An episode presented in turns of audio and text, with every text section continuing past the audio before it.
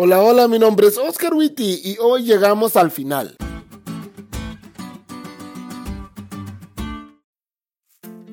Amigos, llegamos al final de nuestra lección.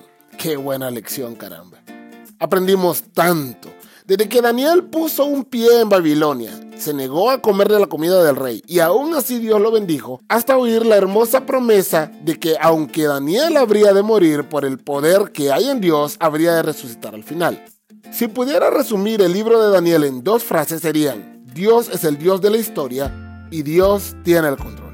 Dios tiene el control de todo, porque no importa si sus hijos tienen que pasar por el miedo de la muerte como en el capítulo 2, un horno de fuego como en el capítulo 3, un foso de leones como en el capítulo 6 o una persecución encarnizada como en el capítulo 7 y 8, Dios siempre ha cuidado a sus hijos y si la muerte toca sus puertas, Dios hará justicia por ellos.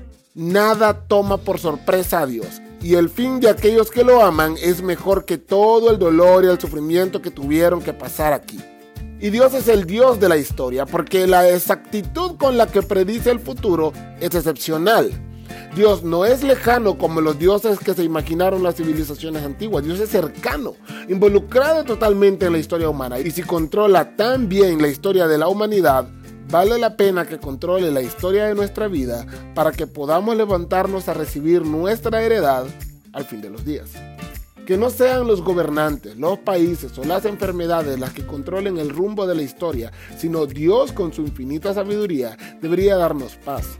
Paz que en estos tiempos urge todavía más. Pero creo que sobre todo el libro de Daniel es un libro para recordarnos el establecimiento final del reino supremo de Dios. Y en medio de toda la crisis mundial que anuncia a gritos que Cristo ya viene, deberíamos mirar con emoción hacia el futuro predicho y con una sonrisa decir, amén. Sí, ven Señor Jesús.